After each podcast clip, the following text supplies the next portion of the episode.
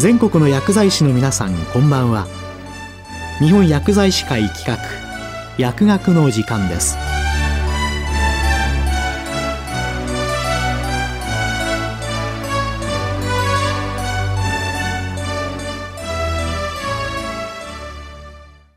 今日は持参薬関連インシデント事例からケアの移行期の薬剤安全を考えると題して、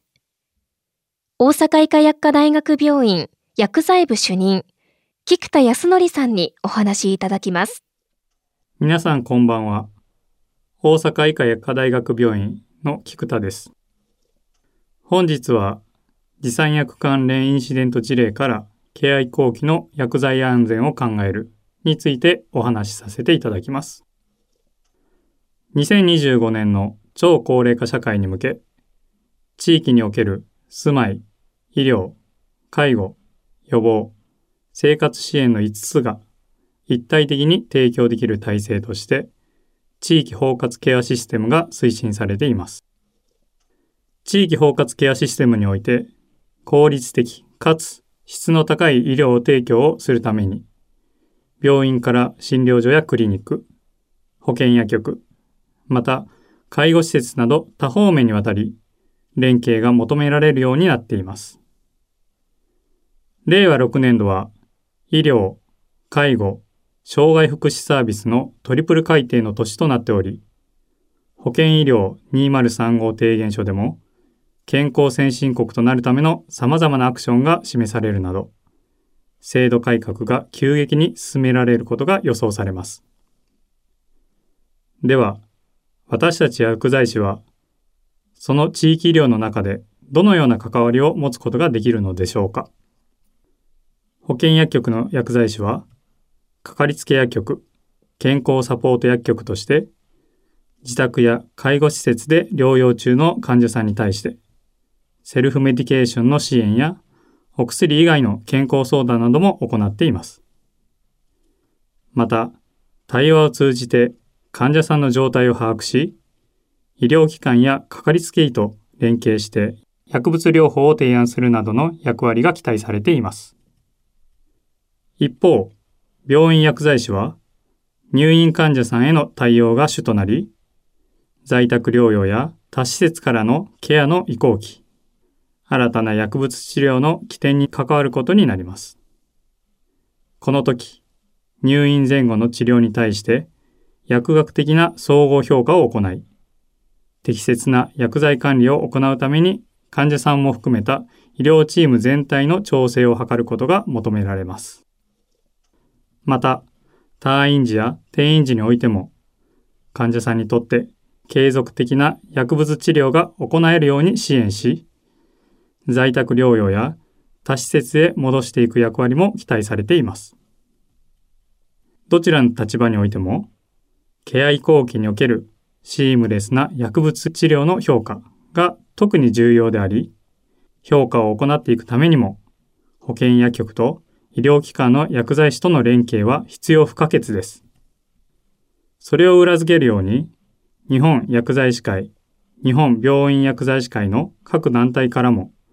施設間情報連絡書の様式や活用マニュアルなどが公表されています。しかし、実際にはこれらの様式やマニュアルの活用が不十分であり、連携が滞ったことにより発生したインシデント事例も少なくありません。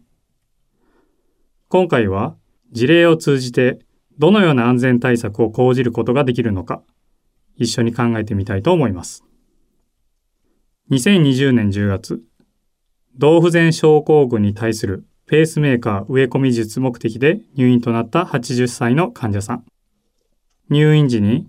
自宅で服用されていた薬剤を確認すると、3つの施設から19種類もの内服薬が処方、いわゆるポリファーマシーの状態となっていました。薬剤師が薬剤を確認するときには、薬剤情報提供書やお薬手帳だけではなく、施設間情報連絡書や診療情報提供書なども合わせて総合的に評価しています。しかし、保健薬局から施設間情報連絡書は持参されておらず、紹介元からの診療情報提供書についても、今回の治療に関する薬剤の記載はあるものの、その他の薬剤については記載がなく、どのような理由で服用されていたのかが全く把握できない状態でした。そのため、入院前の薬剤評価が正しく行えず、入院中はすべての持参薬を用いた治療が継続されることになりました。手術から数日経過したある日のこと、患者さんから、ちょっとお薬が多くて大変なので、できれば減らしてほしいんだけど、と相談がありました。薬剤師は改めて内容の評価を行い、医師へ減薬の提案を行いました。しかし、服用理由がわからず、医師の判断で減薬することが困難であったため、退院後に紹介元で減薬していただく方針となりました。退院日、薬剤師が保健薬局に向けて調整依頼のために施設間情報連絡書を作成しました。その時、医師の診療情報提供書も確認したところ、減薬依頼に関する記載が一切なく、薬剤師の施設間情報連絡書と照合したとき、薬剤情報が不一致になっていたことが発覚した事例でした。このように、入院時の院外から院内への情報提供だけではなく、退院時や転院時の院内から院外への情報提供時にも薬剤情報が不一致となっていることがしばしば発生しています。ではなぜこのような不一致が発生するのか、いくつかの問題点を見ていきたいと思います。今回の事例では、診療情報提供書からは、服用していたすべての薬剤を把握することができず、服用していた理由が全くわからない状態でした。このような場合、本来であれば、保健薬局からの施設間情報連絡書が有効な情報源になりますが、保健薬局から医療機関に対しては情報提供がなされていない状況でした。令和2年度の診療報酬改定では、令和2年度の診療報酬改定では、服薬情報提供料3が新設され、保健薬局から入院予定のある患者さんの薬剤情報の提供が容易にできるように整備されました。しかし、診療報酬上の算定要件に、医療機関からの求めが挙げられており、結果的に保健薬局からの自発的な情報提供が十分に行われていない現状があります。一方、病院薬剤師から保健薬局への情報提供体制はどうでしょうか退院時の服薬指導については、診療報酬において、退院時薬剤情報管理指導料の算定が可能です。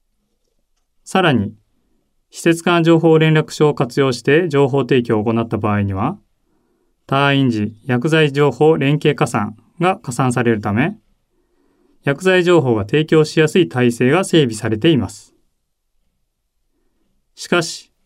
多くの病院では人員、時間不足が足かせとなり、退院時や転院時の介入が不十分で、施設間情報連絡書が活用できていないのが現状です。特に転院時については、診療報酬上の評価対象となっておらず、この状況が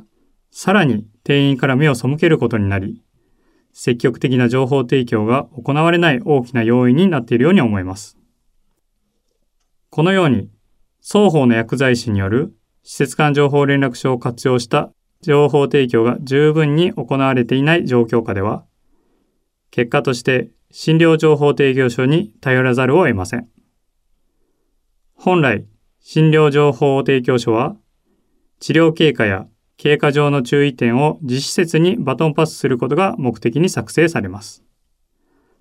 そのため、入院治療に使用された薬剤のみを記載されることが多く、入院前からの経過が記載されることはあまりなく、薬剤情報の不一致が発生することが散見されています。診療情報提供書に頼る場合には、お薬手帳や薬剤情報提供書と同様に、あくまで一つの情報源であり、薬剤情報が完全に網羅されたツールでないことを十分理解し、活用していく必要があります。ここまでお話ししてきたように、私たち薬剤師は、行政の政策や各団体の整備によって進められている理想と、各医療機関における様々な問題によって本来の役割を果たすことができない現実。この状況下でジレンマを抱えながら医療提供を行っているため、特にケア移行期においては、今回のような事例がしばしば報告されています。実際に大きな事故につながっていないケースがほとんどですが、本来行われるべき治療が行われない、行う必要がない治療が行われてしまったなど、患者さんにとって不利益が生じているという事実を受け止めておかなければなりません。薬剤の不一致の改善策として、2022年の World Patient Safety Days をきっかけに、医療の質安全学会では、ケア移行期の薬物治療において、 medication reconciliation、通称 MedRec というプロセスが注目されるようになりました。 MedRec は、 best possible medication history、最良の薬歴を作成し、実際に今回作成した最良の薬歴と処方歴を比較することで、薬剤の不一致を確認して調整していきます。調整後に、医師や看護師、そして薬剤師など、正しい薬剤情報を共有していくというプロセスを指します。このプロセスに基づき、保健薬局と医療機関の薬剤師が適切なバトンパスを行うことが期待されます。このプロセスを標準的に行っていくためにも、施設間情報連絡書、特に薬剤管理サマリーの活用がポイントになると考えます。薬剤管理サマリーには、禁忌薬や副作用歴、また、服薬管理状況、調剤形態だけではなく、入退院時の薬剤追加、変更の理由など、最良の薬歴を作成するために必要なエッセンスがたくさん盛り込まれています。薬剤管理サマリーの活用には、まだまだ課題が山積していますが、一人一人はこの必要性、ニーズを意識し、存在価値を高めていくことが重要になります。この継続的な取り組みは、結果として、ケア移行期における患者さんの適切なお薬のバトンパス、その先にある安心、安全な薬物治療、医療提供につながっていきますので、保健薬局、医療機関の薬剤師が積極的な情報連携に活用していただけることを期待しています。今日は持参薬関連インシデント事例からケアの移行期の薬剤安全を考えると題して、大阪医科薬科大学病院薬剤部主任、菊田康則さんにお話しいただきました。